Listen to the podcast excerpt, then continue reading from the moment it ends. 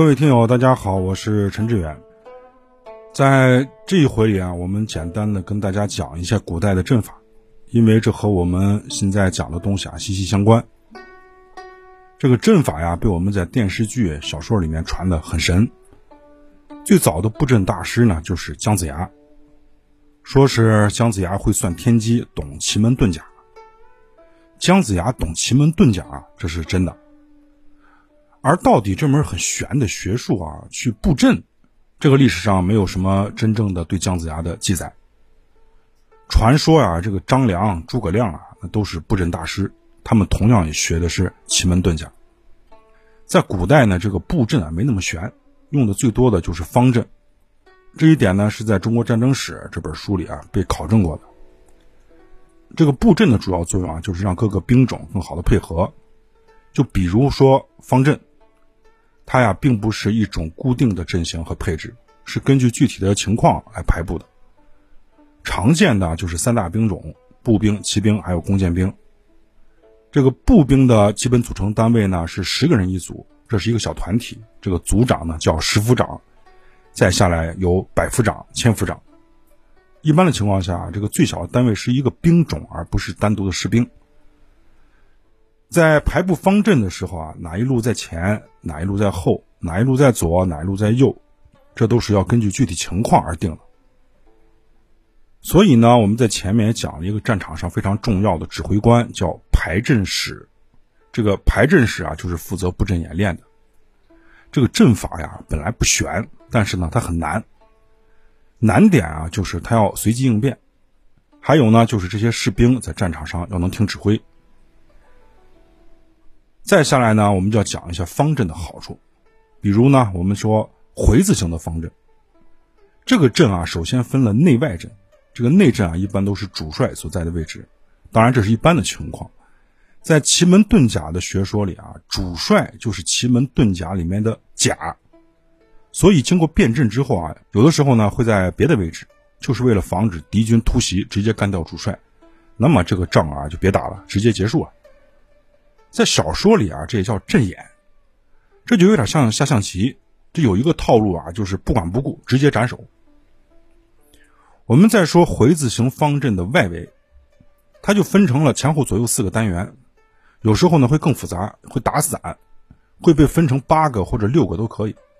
每一个单元都会有一个特殊的操作指令，有时候呢指挥是中军大旗，有的时候是声音、号角、鼓声，这个都不一定。在古代啊，这个士兵的文化程度很低，他们只能简单的记住自己的代号。在非常复杂的战场上，你的指令越简单越直接，越容易被辨识，那就越好。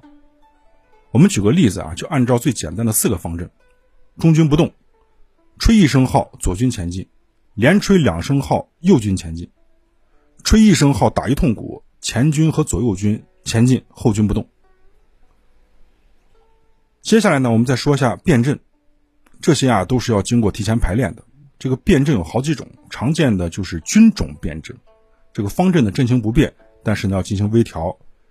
比如前军步兵换成左军骑兵，右军步兵换到左军，把弓箭兵全部集中到右军，这就是一种变阵。还有一种变阵呢，就是根据阵型发生变化，比如方阵变成长蛇阵。这个时候呢，中军就会下令让原来前阵的步兵继续打前阵，左军骑兵在整个队伍的外侧护卫，中军仍然居中，右军骑兵殿后。这个时候啊，我想大家都能发现，这个士兵们必须得听指挥，不听指挥就得乱套。所以啊，战场上一旦发生混乱，那基本就是不可逆转的。好了，我们再说圆阵，这个圆阵啊，一般作为小阵出现，不作为大阵。这个圆阵呢，它只能分圈，它不能标方位。在古代，我们不可能跟士兵说左边三十度向北移动一百步，他们听不懂。最常见的移动型圆阵就是两圈一内一外。把百人单元的圆阵放在方阵中间，也可以构成方阵的一个单元。在这个五备志里啊，有记载说，方圆聘母冲轮伏居雁行。是最基本的八个阵型，这八个小镇呢，围绕着一个指挥中枢组成一个大的方阵。晋代的名将马龙在《八阵总数中说：“合而为一，离而为八。”唐代的名将李靖在《唐李问对》中也说过：“八阵本一也，分为八焉。”好了，我们再说一下这个八阵，它的出名啊，是因为诸葛亮的八阵图的传说，也是说了涵盖天地变化。《三国演义》呢，就把这个阵啊给玩神了。比如说，陆逊啊被诸葛亮困到阵中，靠着黄承彦指引呢，才得以脱险。诸葛亮以八卦阵大败司马懿。实际上啊，诸葛亮是军师，他总不能出现在战场的第一线，指挥排练军阵呢，也不是他。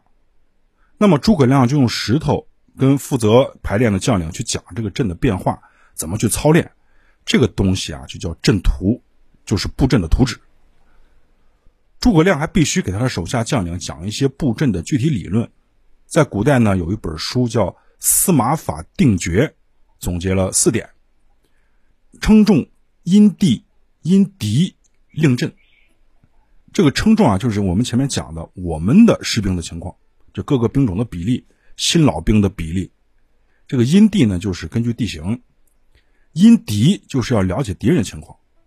比如呢，敌人的左军如果是弓箭兵，那么对付他最好的就是盾甲兵，那就应该把盾甲兵调到我们的右军。这个令阵啊，就是在战场上及时发号施令，并且要让士兵提前要熟悉战令，不能说你发一个命令，这士兵傻呵呵在那站着，不知道你说的啥。还有一种常见的阵法叫雁行阵，这个阵呢和三角阵、箭矢阵都是具有很强方向性的阵法，大多数呢都是用来突击的。这种阵法的特点啊，就是必须要有一个尖儿。由于在突击的途中呢，尖端的士兵是很容易受损的，后面会及时补上，所以这个阵法在冲击的过程中形状不会发生变化，但是会越来越小。在最后呢，我们讲一种最简单的阵法，随机性很高，叫鱼鳞阵。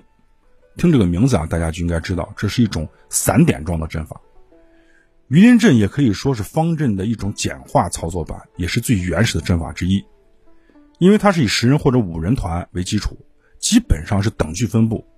阵法的基础操作啊，只有收缩和展开，实际上就是让小兵团之间的距离增大或者是减少。